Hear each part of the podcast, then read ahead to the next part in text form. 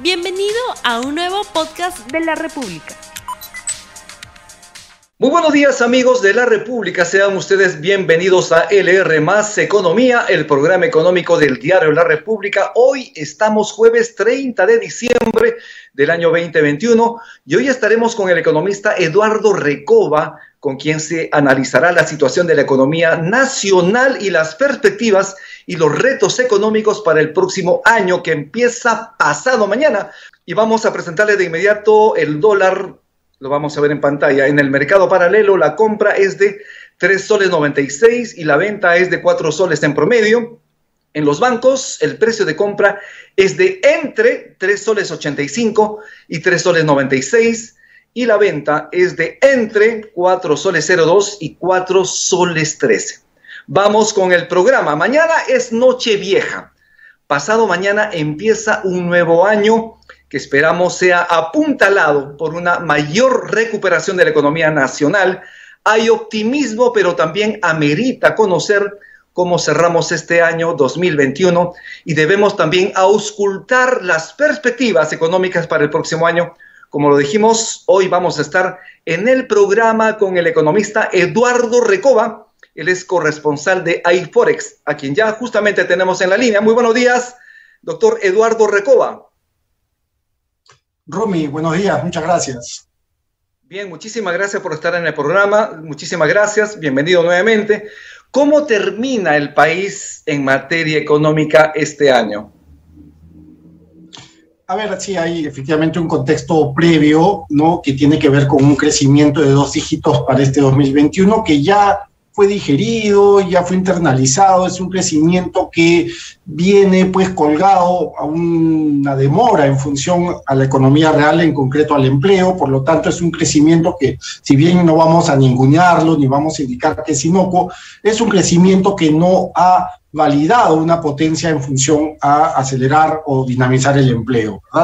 Lo, eso pues, nos genera pues un sabor neutral, no un sin sabor, pero sí un sabor neutral. Sin embargo, Rumi, hay que indicar que también es un año donde hemos, o por lo menos en los últimos cuatro o cinco meses, hemos encontrado espacios de consolidación fiscal, espacios donde esta consolidación se ha fortalecido a través de una disciplina fiscal, de una regla fiscal, que nos permite también saludar un 2022 venidero con mejores expectativas y desde una plataforma más fresca, ¿no? Vamos también eh, a cerrar un año donde la presión sobre el tipo de cambio, que fue internacional, que fue global, ha venido acompañada de una presión sobre la inflación, que igualmente es una inflación por oferta, es una inflación, vamos a llamarla así, importada, porque se importó, ¿no? Desde los mercados globales, y esto también va de alguna manera a dibujar el próximo 2022. Entonces, tenemos también, por otro lado, una estabilidad monetaria que nos va a permitir también diseñar mejores escenarios ¿no? o dibujar mejores escenarios de cara al 2022. Entonces, estamos cerrando un año mixto, en resumen, y tenemos un año 2022 que se va a definir entre los primeros tres meses, quizá primeros seis meses de este próximo año, ¿verdad? Eduardo, Eduardo, necesitamos activar nuevos motores en la economía peruana, porque como sabes, y lo ha señalado recientemente en varios artículos el ex ministro de Economía y Finanzas, Waldo Mendoza, minería y agroexportación han sido los pilares fundamentalmente del crecimiento. Pero ayer el ministro de Economía, Pedro Franque, ha señalado y ha dado incentivos tributarios para el sector acuícola, el sector forestal y de fauna silvestre estos serán los nuevos motores de alguna manera que permitan complementar el crecimiento de la economía peruana el próximo año? Quizás no los motores eh, críticos o los motores clave, pero sí van a ayudar. En definitiva, cualquier sistema dentro de la economía para que los televidentes nos entiendan que pueda provocar espacios dinámicos en función a la demanda de consumo aportan. Sin embargo, sin embargo, no obstante, se saludan estas maniobras desde el Ejecutivo que tienden a, repito, dinamizar consumo y demanda, hay que indicar y hay que ser muy realistas también, Rumi, y señalar que es la actividad privada la que efectivamente, colgando tus palabras, es el motor de una economía primaria exportadora como puede ser Perú, como puede ser Chile, como puede ser Colombia. todavía aún no somos una economía que descansa la espalda en el consumo y la demanda. Entonces tenemos que apelar a mecanismos, herramientas como puntos de presión, sobre todo a corto plazo, y a corto plazo ya me refiero para los próximos seis meses, ¿no? es decir, vale decir el primer semestre, mecanismos de presión sobre la actividad privada, sobre en concreto la minería, ¿no? y evidentemente cualquier otra actividad que genere una inversión privada potente. A propósito de ello, hablaste de minería en el campo tributario. ¿Crees que el Perú perdió la oportunidad de grabar desde el próximo año? Como sabes, las decisiones en materia tributaria funcionan, se aplican desde el primer día del próximo año. Entonces, en ese sentido, hemos perdido esa oportunidad de ganar también como país parte de estas ganancias extraordinarias que tienen las empresas mineras.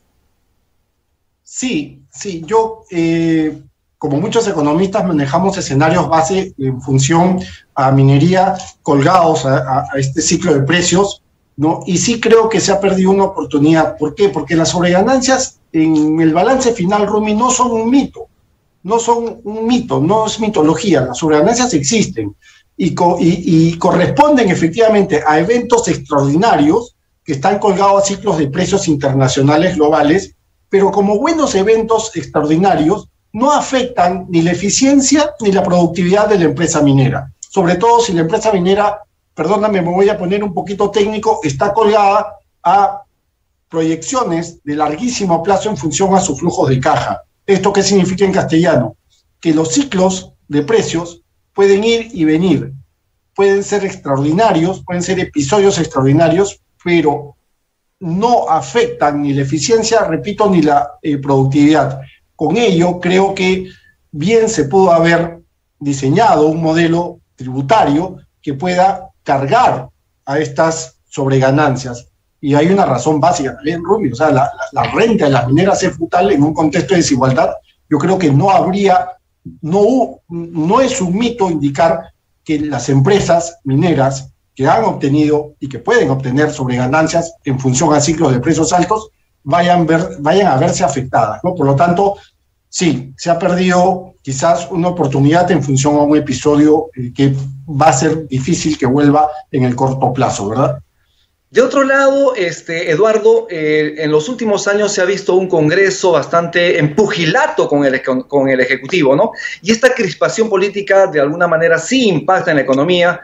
¿Cuál debería ser en este escenario el comportamiento de los legisladores del Congreso y también del Ejecutivo, ¿no? Para no bajar esas expectativas empresariales que deben ser, deben ir al rango positivo para el próximo año.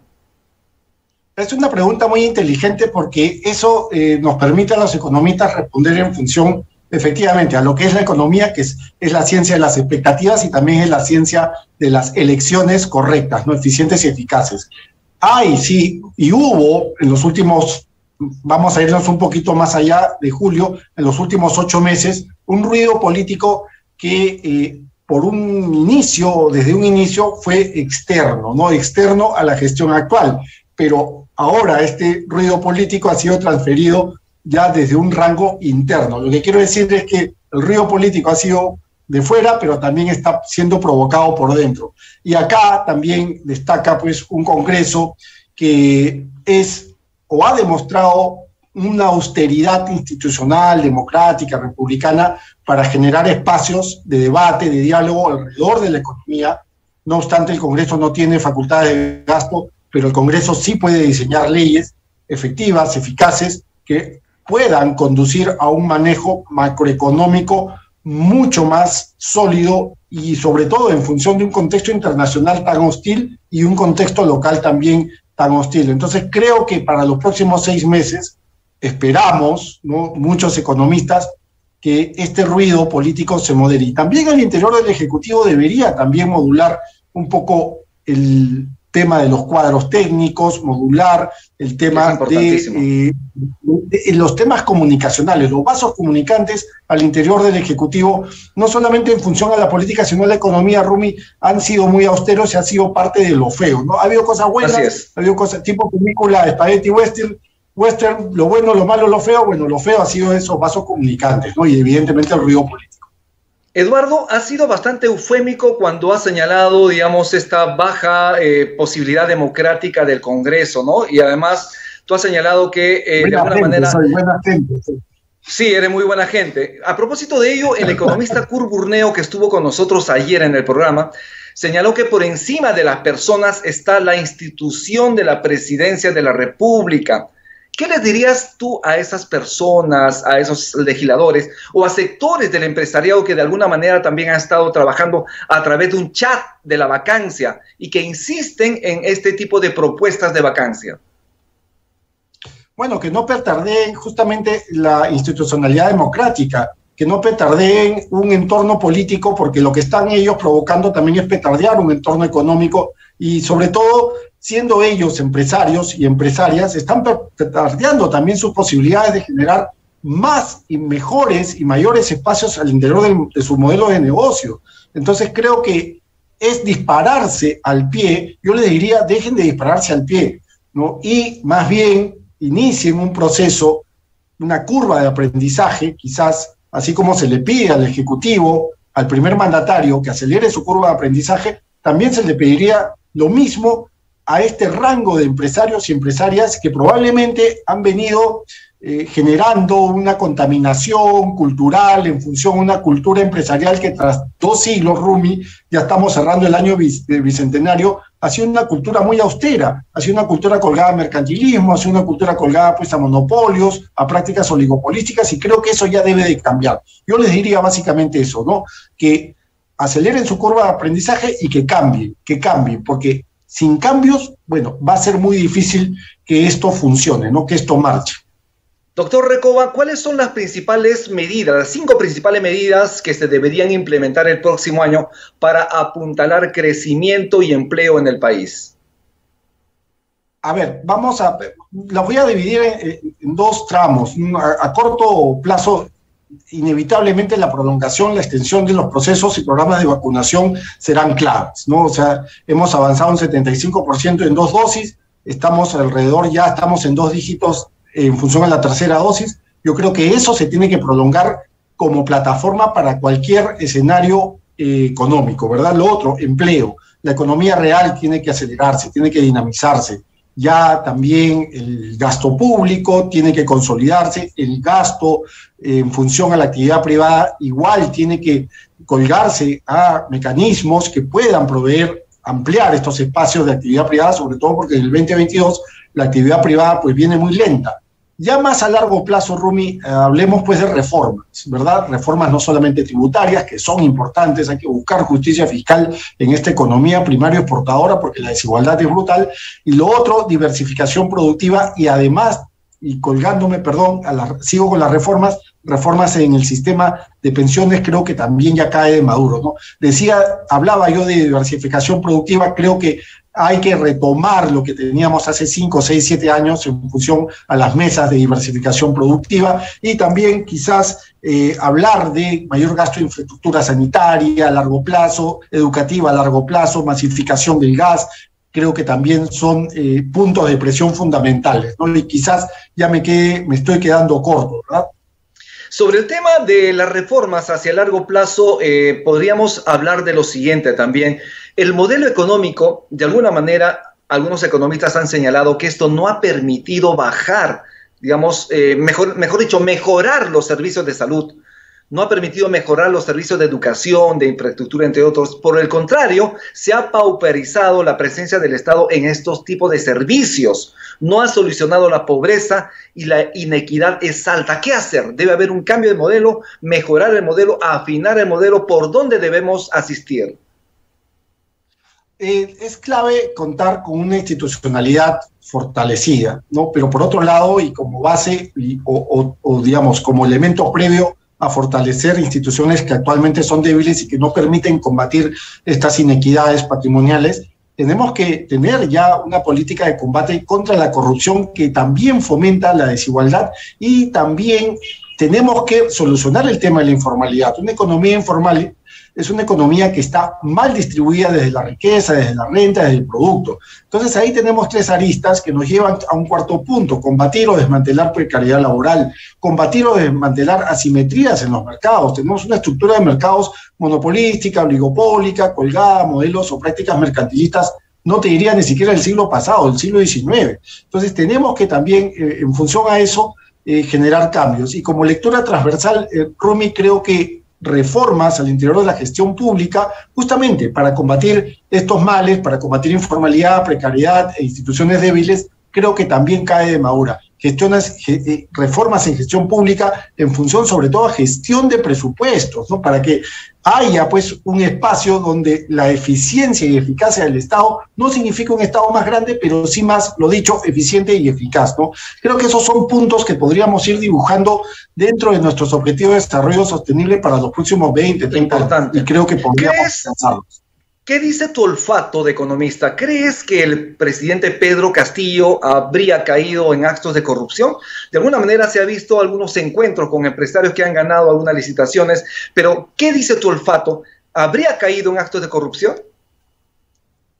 De momento no hay un, indicio claro en función de evidencia basada en datos, pero sí eh, mi olfato me señala que cuando hay una reunión, cuando hay un contexto de reuniones poco transparentes, donde no se ha institucionalizado esta reunión y se ha hecho más bien en una casa privada, en un contexto privado, donde fuera de Palacio, donde las oficinas de Palacio tienen bloqueadores de celulares, no, acá se hizo o se diseñó una maniobra que ha sido muy poco transparente, que ha sido muy poco clara y además hay también un partido político colgado o vinculado a este ejecutivo que tampoco tiene un historial muy transparente, muy cristalino. Entonces mi, olfato es que hay que cristalinizar estas maniobras y hay que ser lo más transparente posible. No podemos tener reuniones privadas con proveedores del Estado. Eso es de manual, eso es básico.